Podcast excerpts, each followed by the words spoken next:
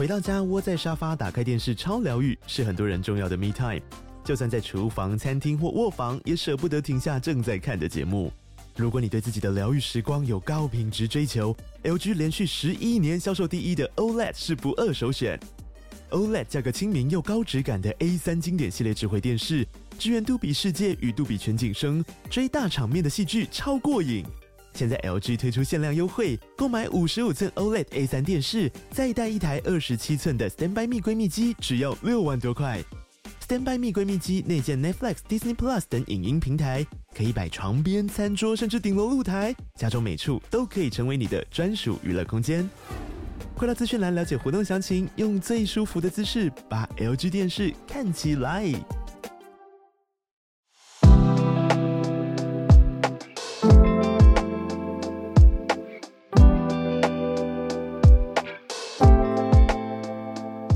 大家早安，欢迎来到今天十一月二十七号星期一的全球串联早安新闻。我是浩尔，今天跟大家一起度过早安新闻的时间。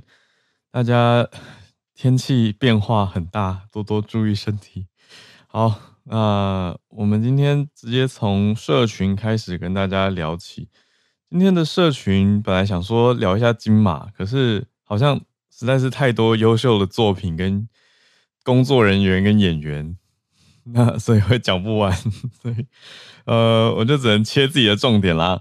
那就是看到了跟我们节目关联性比较高的，就是我们。早安新闻去年办过见面会嘛？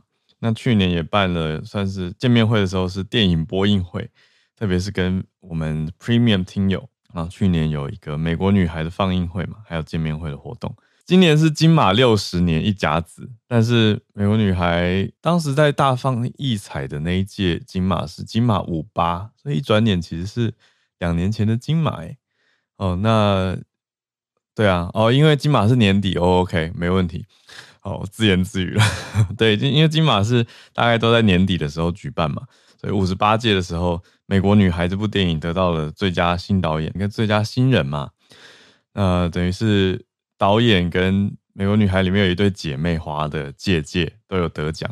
那这一次呢，让大家你说跌破眼镜吗？我因为我还没看过这部作品，叫做《小小》。小朋友的小，那第二个小是知晓，呃，破晓，白天的那个晓，日字旁的晓，对，小小是一个名字。那讲的是这个这个电影作品讲的是 ADHD 的孩子的故事哦。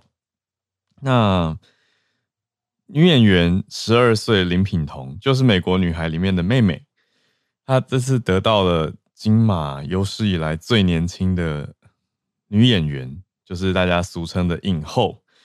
十二岁得影后，而且是由最高龄的影后，是吧？陈淑芳，呃，她说她她一直讲在台上一直嚷嚷，说她背着三回才得到影后，怎么这个十二岁就得到？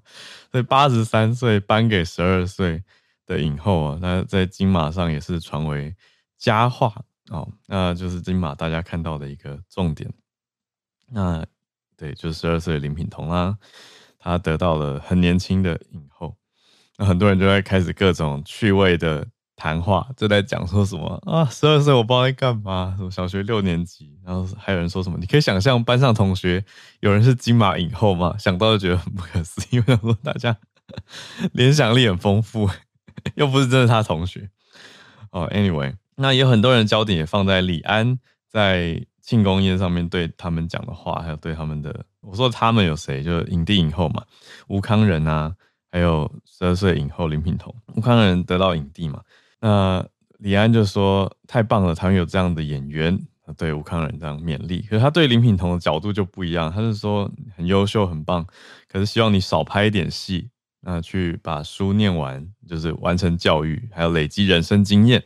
那很多人就觉得，嗯，李安讲的很实在啊，等等的。好，这是算切两个大重点吧。那社群题最后的一点点时间，想要讲一下一个字就好。就是我们我们说过嘛，我很喜欢看这些字典的年度代表字。那继上次的字典之后呢，这次来的是剑桥字典。好，Cambridge 今年选出来代表字不是一个新字诶，我有点惊讶。嗯，是有些人可能听过叫做 hallucinate，它的名词比较更常用啊，叫 hallucinations，就是幻觉、幻象，真真假假的 AI 时代。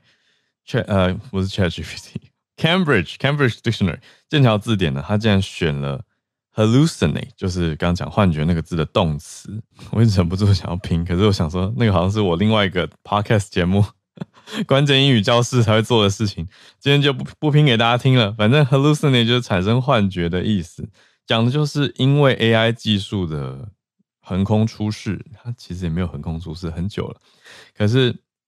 像 Deepfake 这类的技术，就让大家会有一些幻觉，觉得说到底是真的还是假的？泰勒斯会讲中文吗？实际上是不会。可是他的 Deepfake 影像已经传了非常非常多了。大家一开始是想说啊，趣味的传，可是开始传传传，资讯会劣化嘛，就会开始有人明明是人家可能要趣味的传，可是开始有人会以为说哇，他竟然会讲中文，就是资讯的传递不完整等等。最近也有人在传。嗯，蔡英文总统在讲什么虚拟货币的不实影片，也是 Deepfake 的技术，那就开始有些人在担忧说，大选将至啊，中国的认知作战又持续。因为台湾以认知各国的认知作战报告来说，的确是受到最多世界上最多认知作战的地方，那就是网络不实资讯最多的一个地方，特别大多都是来自中国的攻击哦，所以这不是。感受性的问题，这是一个客观报告的事实。好，所以我觉得剑桥选了这个 hallucinate 当做二零二三，大家可以去小小的感受一下。好，那我们准备来盘点今天的四题，今天的四个题目，我们就先从嗯乌二的后续追踪开始哦，乌二的一个新算消息吧。呃，上个礼拜有讲到乌二的一些新状况现况，让人听了觉得啊，好像蛮担忧的。那现在呢？用泽伦斯基的角度，因为上礼拜讲到的是他的可能的政敌嘛。那这个礼拜要讲的是泽伦斯基他的角度说，希望得到三项国际的胜利，来争取美国还有欧洲的援助。那谈判想要进欧盟，算是一个更积极想要往前迈进的一个角度。因为当然你说乌克兰本来就有亲欧或者是比较亲俄的两个大方向，可是。现在要讲说积极一点，要加入欧盟，这又是下一步的行动了，不只是北约那一头了。那这我们放在第一题，第二题则是日韩关系的相关题目。我们之前其实就讲过一个算古早的题目嘛，因为历史题就是，嗯，过往日本。日本有让韩国人担任慰安妇嘛？那韩国就持续有要日本道歉啊等等。那现在韩国的最高法院又做出了一个新的判决，来要求日本要赔偿慰安妇。那日本的最高外交官员日本外相就表示遗憾，而且抗议。嗯，那你想说日韩这个不是新题目，为什么现在又开始讲起？而且一个国家可以用法院来。真的判到另外一个国家去做，你说赔偿、惩罚、道歉是有法律效力的吗？不会变成干预他国内政吗？这我们放在第二题，稍微跟大家整理一下。第三题则是一个后续报道，是中国的白纸运动竟然满一年了！天哪，时间真的过很快呢。那白纸运动满一年嘛，曾经参与的青年现在出来说话是。一个追踪报道，BBC 中文网有讲到说，他们曾经有人被关去精神病房，那另外有人是逃走了、出走了，到海外去了。那第四题，今天最后一题是《纽约时报》的一个报道，追的是科技商业题，讲的是以前叫 Twitter，现在叫 X 的平台，恐怕会因为广告主都不爱他了，都走了，结果年底前会损失七千五百万美元。当然，他还是蛮有钱的。但是，嗯，X 会损失这么多的钱，那后续怎么走呢？现在这些社群平台，特别是传统上我们认为它是很大的一个主要社群平台，它接下来要怎么发展？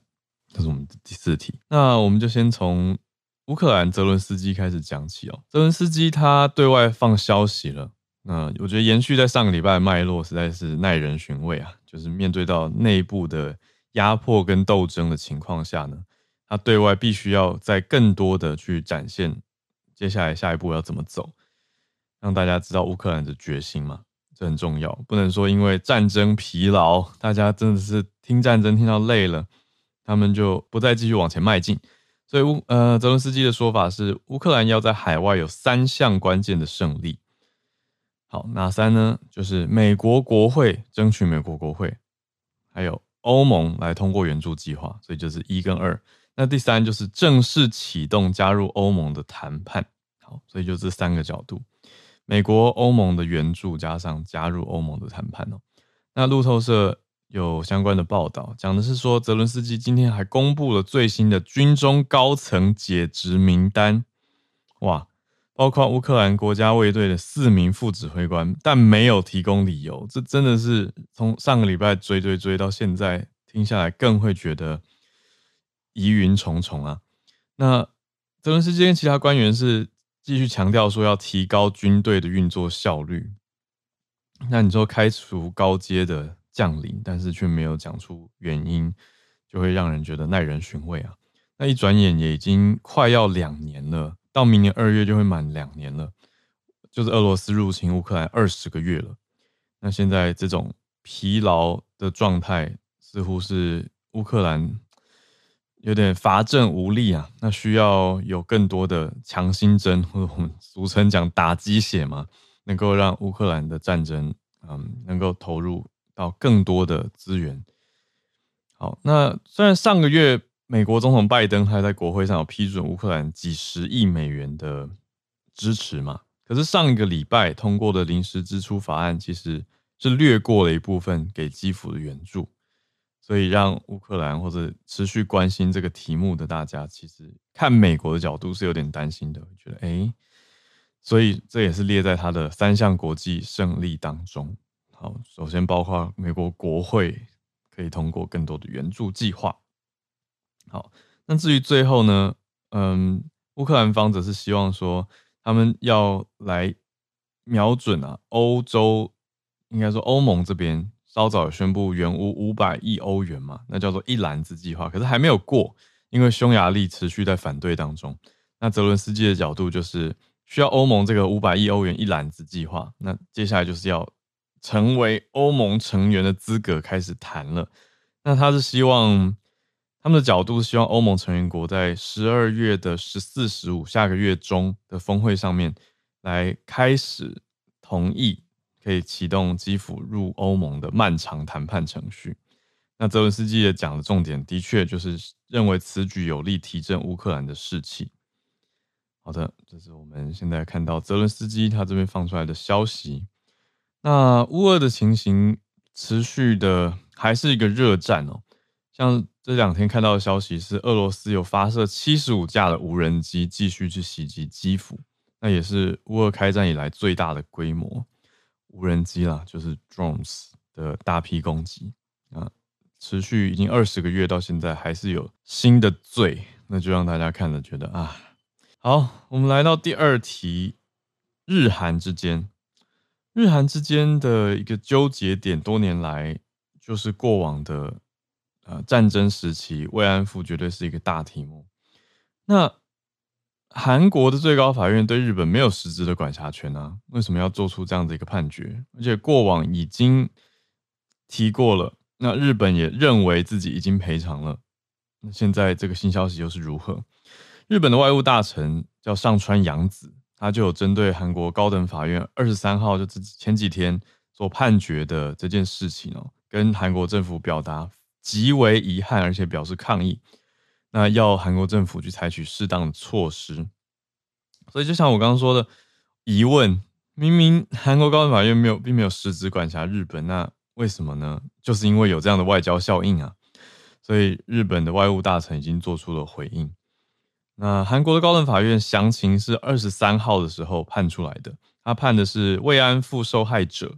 就是当年被迫成为慰安妇的韩国人，要对日本政府来求偿，那是要求二次损害赔偿。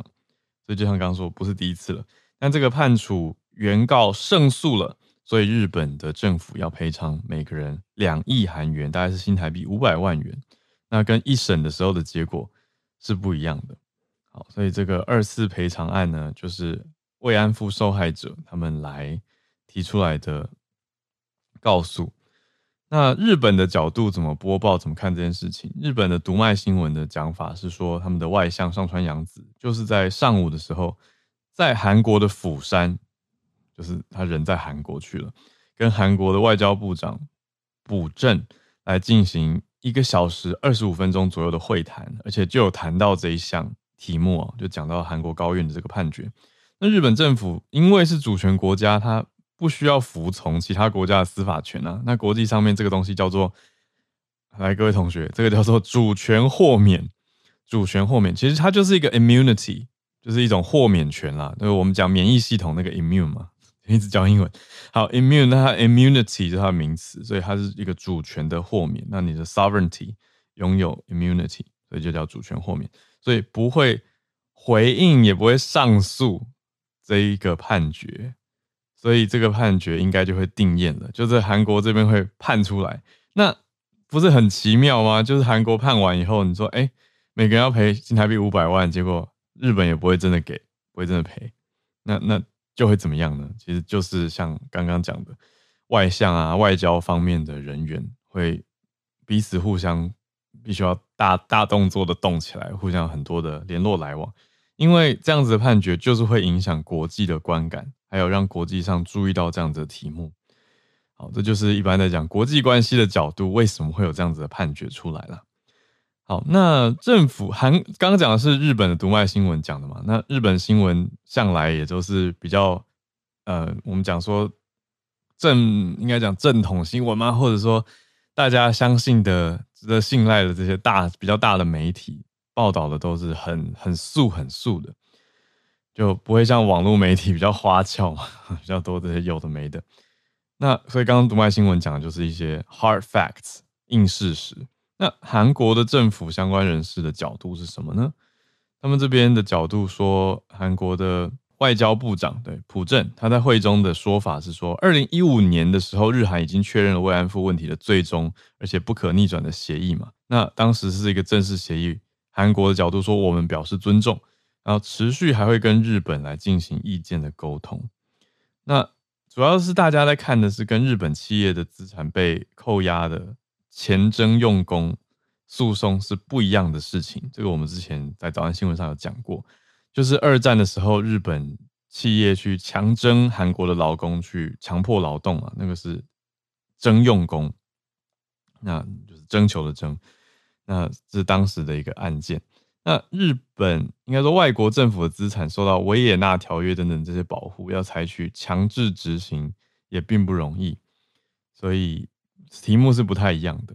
可是日韩持续，你看美国，我们拉到拉远一点吧，那个框框外呢，日韩的框框外，美国一直想要凑合日本跟韩国可以关系可以更好、更友善。那现在近年来，我们之前看到的报道也都是日韩关系相对有更多的谈话，有在改善。嗯，因为美国就是要结盟日韩嘛，变成一个防卫阵线啊，算是抗中，是美国现在持续在打的一张牌。可是我们看到日韩自己之间还是有一些历史的事情，像这个也并还没有完全的化解开来，还在持续的进展当中。好，有时候难免会觉得啊，国际外交的这些事情的议题好像没有办法很快的推进。可是就像刚刚讲到的其中一个点，有说到。比如说维也纳条约等等这些国际的条约、法律的规定，它也不是一时半刻说改就可以改的，它是非常多的人在游说奔走，最后制定出来的嘛。那大家一起来遵守，或者是要去修法改动，都是有可能的。不过这就是日韩现在的新消息的，应该说日韩之间的关系啊，在国际上面的一个消息。来到第三题，白纸运动竟然一转眼一年了，实在想起来还是觉得时间过太快了。可是也觉得蛮魔幻的，就像去年一直在讲，我们就说觉得从前年开始啊，就觉得日子过得很模糊嘛。那到了去年的上海封城的时候，实在是觉得很魔幻，特别是去年四月的上海真的很辛苦、很恐怖。对，我的词恐怖，我觉得看了就是，因为很多听友其实有跟我们回报分享啊，那也有一些听友是润出来的。那到去年底的时候，终于爆发了白纸运动嘛。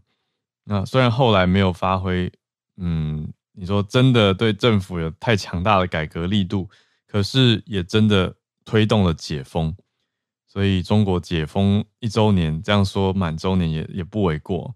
可是现在我们看到的 BBC 报道，主要讲的一些点是来回顾当时白纸运动的参与者，他们遇到了什么样的事情。有一些人是出国念书了，像是选择离开；那有一些人是回顾当时竟然被 算被自己爸爸骗呢。呃，有一个竟然讲出名字的一位男子，他说张俊杰，他的。角色很复杂，他父亲是一个公务人员，那结果就责问了他本人，说你为什么要当别人家的炮灰呢？然后就父子吵得不可开交，那最后爸爸还想要把他的手机、电脑都抢走，结果他就告他爸家暴，就是家庭暴力。那结果几天以后，他爸爸就说啊要检测隔离啊，然后就把儿子带出门，就把他骗到一个精神医院的精神科，欸，在南通市叫第四人民医院，那他们就找了一个医生，然后说，呃，儿子现在是精神分裂发作的状态。那他就想说，哈，就问问他说，是不是在北京做抗议的事情？他说这是典型的精神分裂症状。然后医护人员就拿镇静剂帮他注射，然后叫他吃药，好恐怖啊！啊，就这种事情。然后他自己的阿公、他祖父都配合医护，就说为什么病得这么严重啊？为什么反对共产党啊？然后当时没想到他家人会配合他们对他做这种事情，所以他对家人是现在回头想是很愤恨的。嗯，他被关了半个月，那出院回家以后，他就决定不要再回北京上学了。好，这就是其中一个呃当时的学生，他在北京当时的中央财经大学是读大一。那最最最最一开始，他是在去年的十一月二十七号，就这几天的一年前。他一个人在教学大楼面前举了一张白纸，然后被安全人员拍下照片。那隔天他又自己跑去那个地方举白纸，就五分钟以后，学校就有人冲过来叫他不要做这件事，然后就叫他签离校承诺书，就说因为你发病了，你要回家治疗。然后那张，然后就通知他爸爸把他接回家。那他爸作为公职人员就很怒嘛，这是其中一个故事。那还有太多太多。报道故事，刚刚张俊杰是用本名的，其他后面都是用化名接受采访，很多还是有非常多的顾虑哦，不能直接讲出来。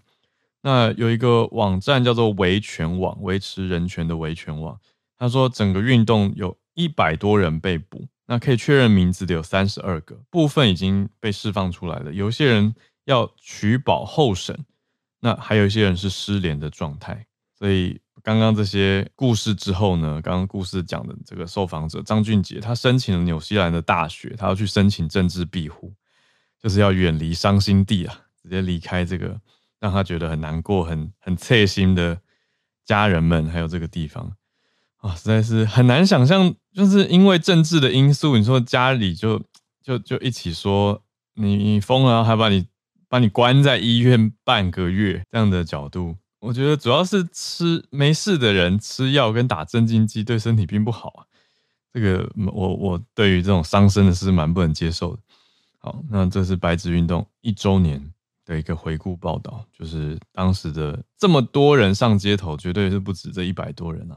可是其中被捕的一百多位，那你说这个比例原则吗？公平吗？嗯，代表了什么呢？我想大家有自己的判断吧。最后一题是《纽约时报》的这个 X 讲说，因为广告主出走，所以年底前会损失一堆钱，七千五百万美元。诶，我们看到，当然从去年一路讲 Elon Musk 要买下 Twitter，那后来就拉拉扯扯，要买不买，最后买了，然后买完以后改名字嘛，还换 CEO 啊等等，这些都历历在目。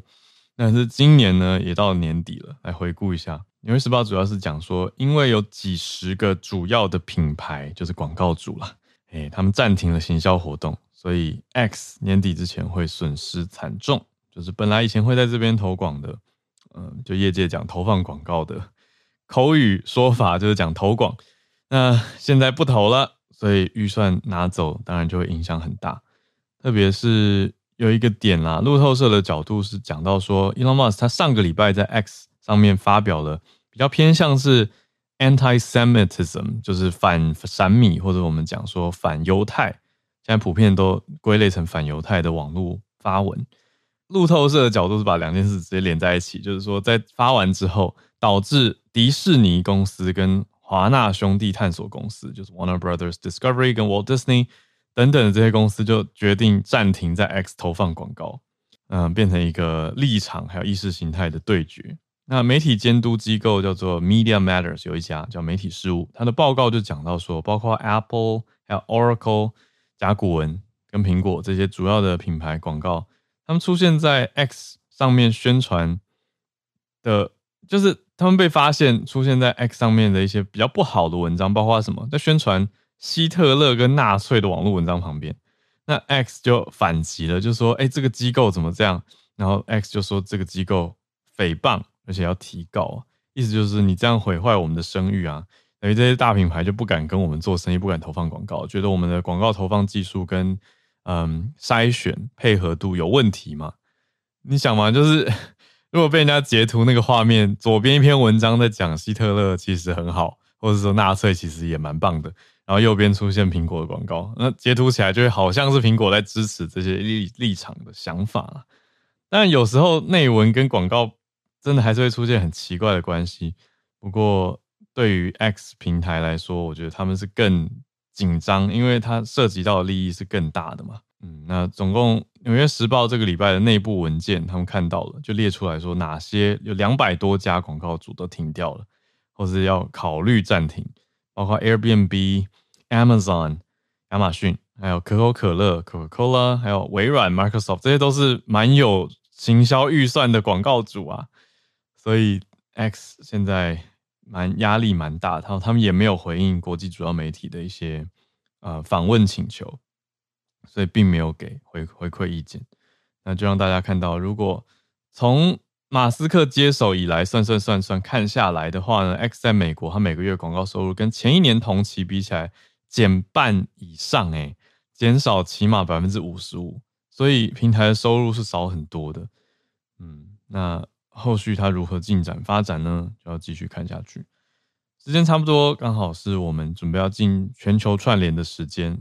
好，那就来看看大家所关注的消息，跟大家聊一聊各地不同的角度，有看到哪些的面向。我们跟温哥华的信奇老师来连线。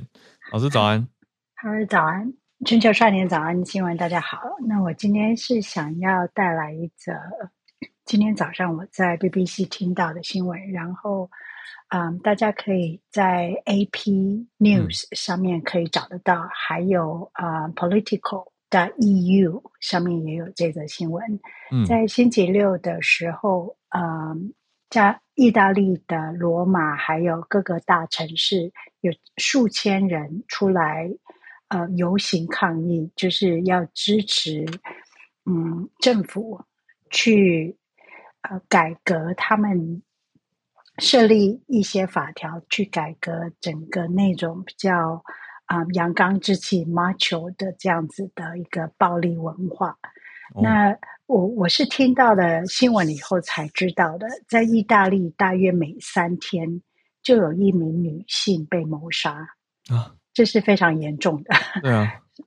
然后，而且啊、呃，我我去看了一下意大利的谋杀率 （homicide），它是每十万人为分母的比例来看呢，它是一点一，那台湾是零点八，所以我就蛮好奇的，这个对呃我们台湾的听友的的的，是不是也有跟我一样有好奇心？就是说我们在家庭暴力这个区块里。到底做的够不够？那事发原因就是，呃，除了就是说他们常常会有女性在关系里面被殴打或嗯、呃、被杀害以外呢，这个整个事件是因为在星期三的时候，嗯、呃，他们的总理梅诺林，他是极右派的领袖，那是嗯、呃、意大利的女性总理，那他跟他的。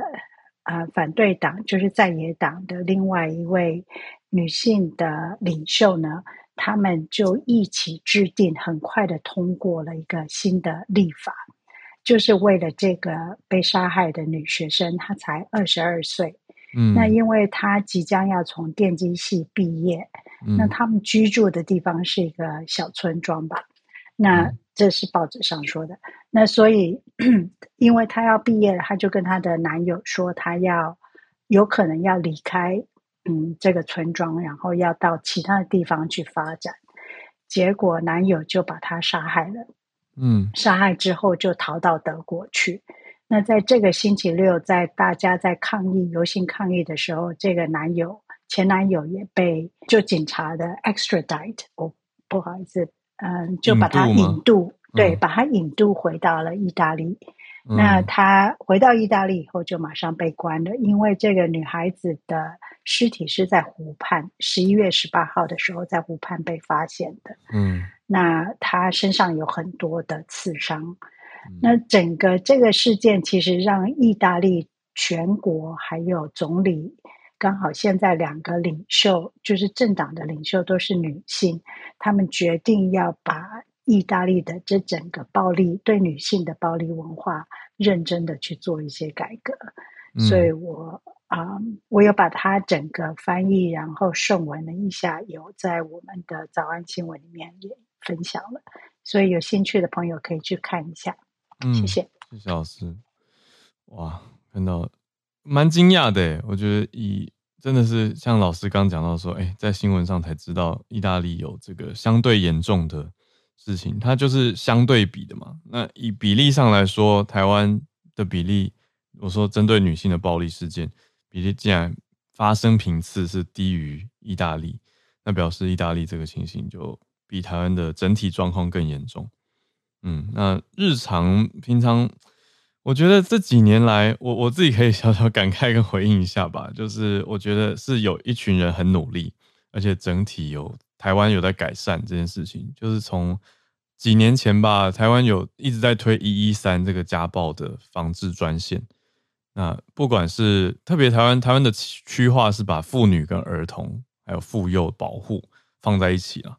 就是如果就是常，我记得小时候就开始收到这样子的广告，就讲说啊，一一三有这个专线，然后很多甚至学校同学会有点开玩笑，就讲说，嗯、呃，你再这样怎么乱打人啊，打一一三啊或者什么的，那就代表说大家开始认知到有这样的专线，或是政府的公权力可以介入跟保护。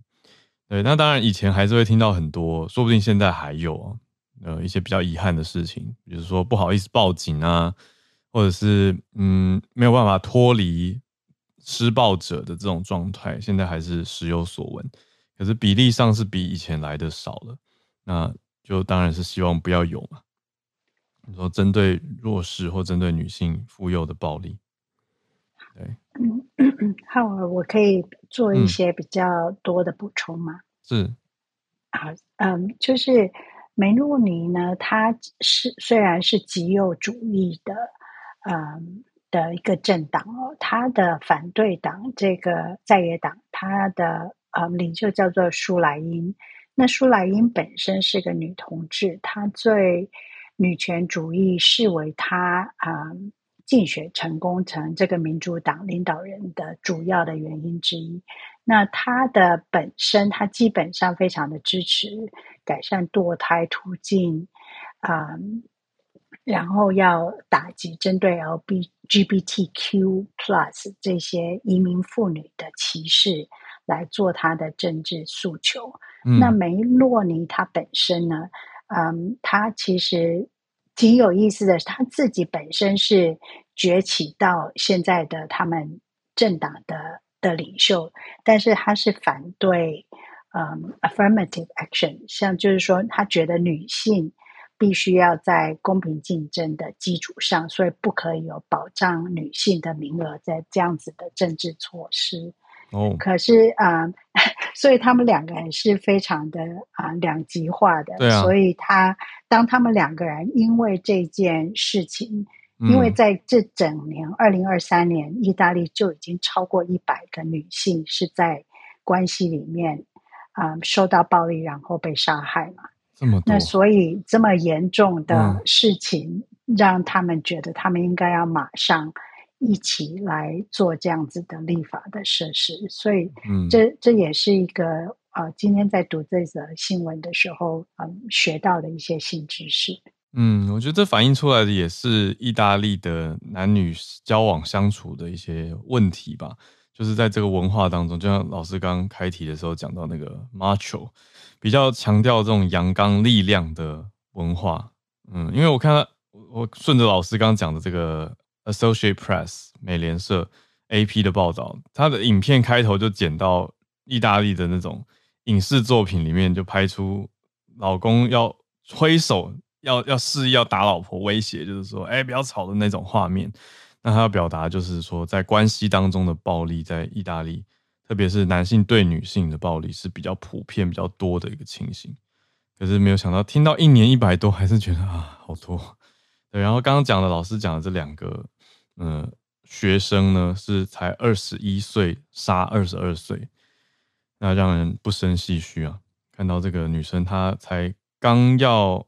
就是她快要毕业了，她快要拿到她的生物医学工程学位的时候，就遭到了前男友的杀害。好，这是意大利的消息。谢谢新奇老师带来这个意大利，你说在野跟在朝两党难得意见相同，而且快速的去通过的一个议题，有共识的议题。那我们再继续连线到日本东京的听友翠翠，早安。Hello，早安，新奇老师，早安。不好意思，今天感冒，声音可能有点低沉。好，今天要讲的这个，我一直在想要不要讲，因为我觉得这实在是有点难。就是呢，嗯，NHK 他做了一个算是专题报道，但是我们大家应该都知道，其实日本也算是在，尤其是在 G7 里面，算是男女差别待遇最高的、最深的一个国家。嗯，那他这一次做的报道是说。他去调查、去访问，有一间叫做梅鲁卡利。梅鲁卡利，它其实就是印象的像我们的雅虎奇摩拍卖，就是你可以上网去卖你你想要卖的东西的一个公司。那它本身也做得非常成功，在日本算是最大的一个拍卖网这样子。那这间公司其实就是公布了他们公司内部的员工男女薪水差别。那说老实话，这是蛮需要勇气的，公布出来哦。公布出来就是薪水的差距有多少这样子。嗯，那非常有趣的是，即便是你做同一个业务、同一个工作的男女比的薪水差距，竟然有到百分之七。那他们就是去调查说为什么会这样。那最好玩的是哦，如果不是按照同一个业务。从一个工作来比的话，如果只是单纯与男女来比的话，嗯、他们的平均薪水的差居然高达了百分之三十七点五。嗯，那这个最主要原因是因为大部分的主管职，对主管职，或者是说，因为他们是开发那个 APP，他们是一个网站，所以他们很多的工程师，大部分都是男性为主。嗯这个是他们这间公司讲的，但除了这个以外啊，其实有一些东西，就是为什么嗯薪水有差距，它有些是说不出来，就是没有办法说明原因的。最主要的一个原因是因为。其实这个公司，他们本身有很多人是我们在日本所讲的中途采用，也就是他是转职，他是转转换工作跑道进去的嘛。嗯。那像这样子的人，通常他们都已经有上一间公司的薪水，用这个薪水的标准去。加入一个新公司的时候，基本上大家都会去谈说，哎，那我们的薪水要多少？那当然是以上一个公司的薪水为主去做谈判嘛。嗯。那也就是说，其实他们可能在之前的公司的时候，男性的薪水就本来就比女性还要高，所以然后再加上他们男性又比较多，所以才会导致于一般男性的薪水，就是即便是同一个工作，男性的薪水就是会比女生还要高。嗯，对。那其实啊，他们这个公司其实有一个负责人是专门在改革，就是员工的工作环境。那他非常压抑，说没有想到他已经很努力在改善公司的各种不公平待遇的情况，还能出现这么高的差异。对，因为他一开始觉得。他们公司非常公平，所以不可能会产生这样子的性别薪资差距，就对了。那其实就像我刚刚讲，这个公司有百分之九十的人他们是中途招聘来的，所以他们在来的时候薪水本来一开始就不会比一般的人高。那当然啦，就像我刚刚讲的，日本的男女薪资差异，其实在全球又是在 G7 里面算是差异最高的。嗯，所以呢，大家也是除了。这个公司以外，其实是蛮多人也在呼吁说，希望日本可以改善这个男女薪资差异的原因。好，呃，之前像新平老师有报道过，就是今年诺贝尔经济学奖的获奖者是那个哈佛大学的，我不知道怎么翻中文，就叫做克劳迪亚教授嘛。嗯，他研究男女薪资的差异问题嘛。嗯、最主要的原因，他其实有分析说，这种解释不了为什么男女薪资有差。第一个是因为女性可能在心理上面啊，会有避免竞争跟薪资谈判的倾向，那这样子的工作通常薪水也会比较高。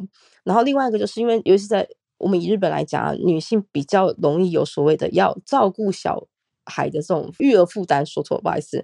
然后另外一个就是啊，因为可能在社会的规则，尤其是我们台湾都会讲叫男主外女主内嘛，嗯、所以就会导致于对于男女评价就会已经有出现了差异，对。所以呢，像这样的情况，我们虽然现在在改善，可是根本来讲，这种歧视就是存在的。所以其实像这一次这个公司，他们算是很主动公开薪资，就是为了想要改善公司内部薪资差异的问题嘛。那除了这样子以外呢，其实国家应该也要想办法去努力做这样的调整。所以其实日本的确是有在做一些改善的，就是呢。呃，日本他们从去年开始呢，他们强制你只要是三百零一名以上，就是你的公司拥有三百零一名以上员工的话呢，你是必须要强制公开你的男女薪资差距。嗯，然后另外就是呢，他们也有做了一个资料库，叫做公司的女性活跃。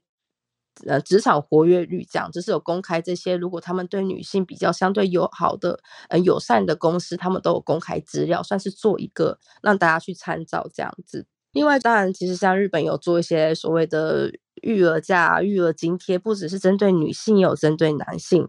非常有趣的就是啊，像这一次这间公司，我刚刚说嘛，他们公开了薪水，那公司内部的女性是表示。虽然说这个薪水公开了，但是他们少拿的薪水就是已经拿不回来了。但是他们还是很开心，因为公司跨出了第一步，那薪水还是有可能会慢慢做调整。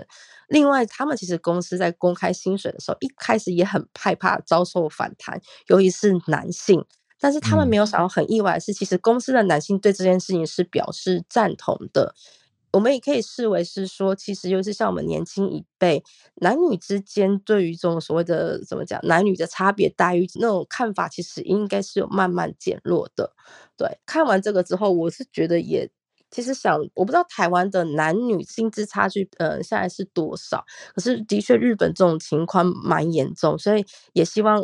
今天分享这个新闻给大家，大家也去可以看看自己生活周遭是不是你的工作，同样工作的人薪水却是不一样。好，那以上就是我的分享。嗯，谢谢翠翠。嗯，我看到台湾这边算下来也是是有一个差距的，微幅的扩大。嗯，那算下来我看哦，总工时男生平均时薪是三百六十一，女生平均时薪三百零四。这个是整体啦，就每个公司，它它并没有细到每个公司，可是这是劳动部公布出来的，所以以时薪来说是差一点点啊，就是三百零四块跟三百六十一块一小时的这个平均差异。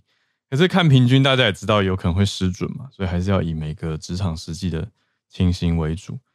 嗯，我觉得这题很有趣，因为它很。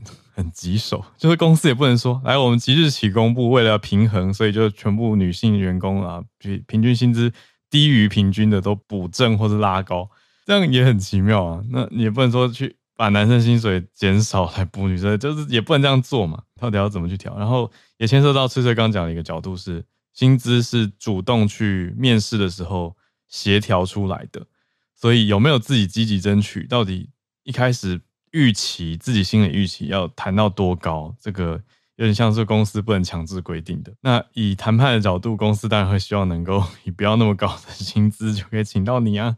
所以大家就嗯，我觉得它有点牵涉到多方因素。可是公布出来，比起盖牌不讲，我觉得这个现在我们还会说他很勇敢啊。希望以后变成一个啊，也有希望它变成常态吗？我也不确定，因为。我说平均很有趣的是，因为像我自己的团队来说，就就很难计算。因为我自己团队来说，我是没有领底薪的，所以算下来就会看起来。然后我们团队又都女生比较多，那那算起来就会男生很少啊，然后女生平均薪资就会高于，在我们团队就会高于男生非常非常多，所以这个并不并不准嘛，它并没有真切的反映整体的事实现况。我就觉得这题很有趣，这所以说要补充。哦对，呵，就是刚好因为听友有有在讲，其实我刚刚介绍这个叫做美乐卡利的。嗯，公司它算是新创，而且它还真是蛮成功的，就独角兽这样子。嗯，所以他们其实本来在一开始的时候，就是公司就是有提倡要性别平等，所以才会有我刚刚说他们有个负责人专门在改善公司的职场内部环境。但是他们也因为这样去调查，才发现原来公司的他一直以为我们应该是平等的，没想到差距差这么多。但是倒过来，因为它是一间新创嘛，所以它其实。真的是大部分的人，他不是就是社会新鲜人，他都是二度，他是其他地方跳槽过来的。对，因为这样子等于就是说，这一些人尤其是男性，他们原本所在的公司，说不定很多都是大企业，他们本来就持续着很大的所谓的你知道是男女不平等的差距。也就是我们可以看呐、啊，如果说这一间已经标榜性别平等，你在努力哦，致力于性别平等的公司的薪资差距。就是同一个工作都可以达到百分之七的话，那我们可以去想想看，如果是一般的传统企业，是不是差别会差更多？我想应该是的，而且可以很明显的看到，日本的主管阶层真的就是男性比较多，尤其是以我自己，因为我是清酒业界嘛，嗯，其实清酒业界本来就是男性相对强势的，也应该说是。清酒，尤其是如果是酿酒的话，以前跟比欧讲，就是以前女性是不可以进到酿酒厂里面的，他们视为不干净。那当然，其实现在这个已经改变很多。那甚至有一些女性，不管是女性员工也好，或者是女性的酿酒师也有，就是已经开始变多了。但是清酒业界的确还是大部分还是以男性为主。我都会跟客人说，我是日本。清酒业界第一个外国人店长，而且还是女性，嗯嗯、因为其实女性当店长，就是这种清酒专卖店的店长，真的是非常非常少。当然，我身边有一个好朋友也是啦。嗯，对，提到酿酒酒庄的话，其实我有一个朋友，就是我上次说过一个日本朋友，他也听全球串联早安新闻嘛。嗯那他们家也是非常传统，原本也是要让男生去继承酿酒这个事业，但是因为他本身非常非常的上进，嗯、他自己的努力总算让家族的其他，因为他们是一个大家族，让家族其他人承认他，嗯、所以他现在也有就是在帮他们的酒庄做一部分的像是出口或是一些其他的开发这样子。嗯、对，那小小分享一下，就是在清酒业界的部分。嗯，谢谢翠翠。今天最后一题，我想刚好就就我们今天早上团队有选到的一个题目来做结哦。刚好全球串联的时间，今天都讲到蛮多性别的议题。那我也看到十一月二十五号，原来是国际终止妇女受暴日，就是刚过去的前两天。那除了在刚刚信奇老师讲到意大利有这样子一个大规模的，比如说示威游行，还有政府的回应跟改革以外呢，看到法国街头，特别是巴黎，有上万人上街头，哎，也是在讲说女性权益跟反对女性受暴来发声。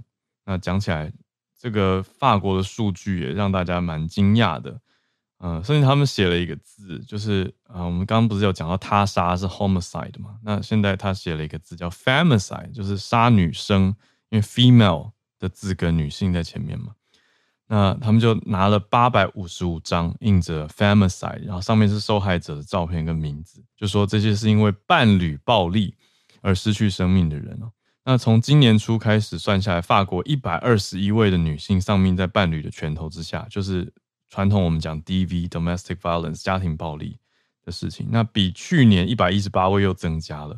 那刚刚老师也讲了，意大利也是一百多位嘛，所以这些议题都让大家看了是担忧。那不同国家也有女性权益的团体参与游行，包括阿富汗、乌克兰、巴勒斯坦，还有伊朗。伊朗去年的头巾事件，大家应该还记得吧？